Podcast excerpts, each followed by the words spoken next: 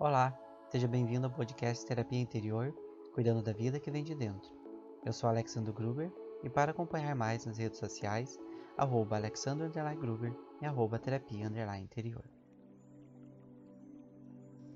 E no podcast de hoje nós vamos estar falando sobre um tema interessantíssimo, que é a questão da família tóxica. Muitas pessoas, infelizmente, né, não vivem numa família que é sinônimo de carinho, amor e afeto, como todos nós gostaríamos que todos experimentassem esse tipo de convivência familiar. Infelizmente, para muitos, a família é um grande desafio, porque muitos membros dessa família não respeitam a sua individualidade, o seu jeito de ser, não incentivam o seu progresso e, ao contrário, é, muitas vezes têm atitudes nocivas em relação à evolução de um determinado integrante da família. Então, o que acontece? Né? A família ela acaba sendo um grande desafio pessoal porque ali se reúne no mesmo ambiente diferentes pessoas com personalidades, gostos e ideias distintos e que estão em contato constante. E muitas vezes a intimidade desse ambiente familiar faz com que muitos esqueçam da importância de respeitar os limites e a individualidade de cada um, o que torna muitas relações familiares tóxicas e muito difíceis. Esses conflitos familiares, eles geralmente vêm ao desrespeito desses limites que cada um de nós possui. Porque o fato de alguém ser meu parente, o fato de alguém pertencer à minha família, não significa que isso dá o direito dessa pessoa de desrespeitar a minha individualidade, de desrespeitar a minha vida, de desrespeitar quem eu sou. E o que, que acontece? Claro que há um limite para cada um e para cada situação. E por isso nós não precisamos nos culpar quando a única solução nesses casos é se afastar ou manter uma certa distância desses familiares tóxicos. Claro que o afastamento da família, ou mesmo esse distanciamento parcial, ele geralmente é a nossa última opção. É, primeiramente, claro que nós precisamos exercitar a paciência, tentar o diálogo, o bom convívio, estratégias que tentem amenizar esses conflitos. Nós não podemos fazer a parte do outro, é verdade, mas nós podemos fazer a nossa parte, buscando respeitar aquilo que o outro é, a sua personalidade, o seu jeito, o seu temperamento, a sua forma de ver a vida. Isso não significa que nós precisamos concordar com a maneira que o outro escolhe ser, com aquilo que ele enxerga, com a maneira que ele interpreta a vida. Mas não significa também que precisamos entrar em conflito por causa disso pode haver um respeito, mesmo não havendo uma concordância. Agora, essa é a nossa parte. O problema ele surge quando o outro não entende isso e desrespeita quem nós somos. E aí, após várias tentativas de convivência, muitas vezes o que nos resta é o afastamento. Então, quando diante né, de várias tentativas sadias, essas relações elas não fluem, a distância acaba sendo necessária para a manutenção do equilíbrio. Mas, claro, sempre tendo em mente a importância do respeito e da compreensão de que cada um tem o seu próprio tempo de amadurecimento.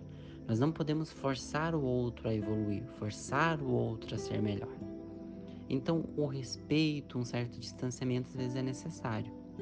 Porém, mais do que buscar necessariamente o afastamento físico, nós precisamos tentar encontrar a busca desse nosso equilíbrio interno não é só a independência externa que é importante. A independência emocional ela é fundamental.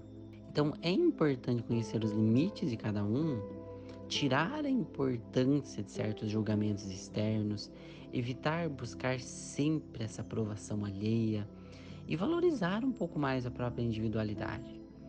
Porque se nós queremos realmente adquirir um equilíbrio interno, Muitas vezes nós vamos ter esse afastamento físico, mas nós vamos internamente ainda buscar aquela aprovação daquele familiar.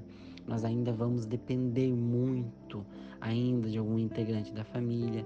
Então o que, que acontece? Se nós nos abalamos com o julgamento externo em demasia, mesmo às vezes havendo esse afastamento físico, qualquer informação que chegue daquela família vai nos abalar a independência emocional ela é mais do que fundamental. Porque se eu tiro um pouquinho a importância desses julgamentos externos, mesmo convivendo com essas pessoas tóxicas, eu consigo manter muitas vezes o meu equilíbrio. Porque eu tirei o poder dessas pessoas controlarem o meu emocional. Eu entendi que cada pessoa ela tem o seu limite e que eu não preciso absorver tudo aquilo que jogam para cima de mim. Eu não preciso absorver todos os julgamentos que as pessoas têm sobre a minha personalidade, o meu comportamento, o meu jeito de ser, aquilo que eu estou fazendo. É importante sim ouvir as opiniões externas, mas eu uso isso e filtro esses julgamentos para ter melhores escolhas. Então eu não absorvo tudo que vem de fora. Eu filtro o que vem de fora e vejo realmente o que, é importante e o que, é verdadeiro para minha vida. E é quando eu tenho esse tipo de atitude que eu consigo, então, muitas vezes até conviver com essas pessoas sem que elas tenham tanto poder de me abalar. E claro que outra atitude que ajuda muito é não idealizar pessoas perfeitas dentro de determinados papéis sociais que é imaginar que ah, minha mãe tinha que ser aquele ideal de mãe que a gente vê a sociedade passando, que eu queria aquela família perfeita que a gente vê às vezes num filme, numa novela. Nós precisamos entender que para além desses papéis sociais de pai, de mãe, de irmão, de irmã, de avô, de avó, são pessoas e que essas pessoas elas são imperfeitas, elas erram também como nós erramos e que nem sempre elas vão se encaixar nesse papel que a sociedade cria para esses integrantes da família. Então nós precisamos entender que se eu também espero muito de algum integrante da minha família, a chance de eu me decepcionar por ele não ser aquele ideal que eu gostaria é muito grande. Agora, se eu começo a enxergar como pessoas e que pessoas são imperfeitas, eu começo a ter mais compaixão. Então, ao invés de eu ver a minha família, aquele integrante difícil, como alguém que trabalha contra mim, entendo que ali eu tenho uma pessoa imperfeita que também está buscando crescer, como eu estou buscando crescer, e que eu não preciso deixar que essa pessoa interfira tanto no meu emocional. Porque além de pai, de mãe, de avó, de avó, ou do que quer que ela seja de mim, qualquer que seja a relação de parentesco que eu tenha com ela, é uma pessoa. Com suas imperfeições, também com suas virtudes, os seus dons, é, os seus desafios, é uma pessoa com a sua própria história, com as suas próprias dificuldades, que teve também a sua própria criação, que também pode ter sido e provavelmente foi muito difícil. Então eu começo a enxergar sobre uma nova perspectiva e o poder que essa pessoa tinha sobre o meu emocional começa a mudar.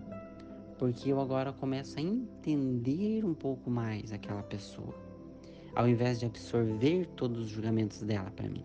Então é através desse amadurecimento emocional, desse novo olhar que nós temos sobre a nossa família, que a gente consegue lidar mesmo com familiares tóxicos, tirando um pouquinho o poder que eles tinham sobre nós, assumindo um pouquinho mais as nossas emoções, aquilo que nós somos e respeitando também o outro. Não adianta eu querer o respeito que eu não dou. Agora, se o outro não respeita, aí é uma falta de amadurecimento dele. E se não há outro jeito, eu me afasto. Eu busco meu espaço e eu não preciso me culpar por cuidar de mim nesse sentido. Eu posso respeitar o outro, mas nem sempre eu preciso conviver com ele. Ou eu posso conviver o mínimo daquilo que é realmente necessário para que eu consiga me manter em equilíbrio e para que eu consiga ter, de certa maneira, até uma convivência é, dentro dos seus limites sadia com aquela pessoa sem que eu precise necessariamente cortar todos os laços. Mas o que é importante lembrar é que nós não somos a nossa família.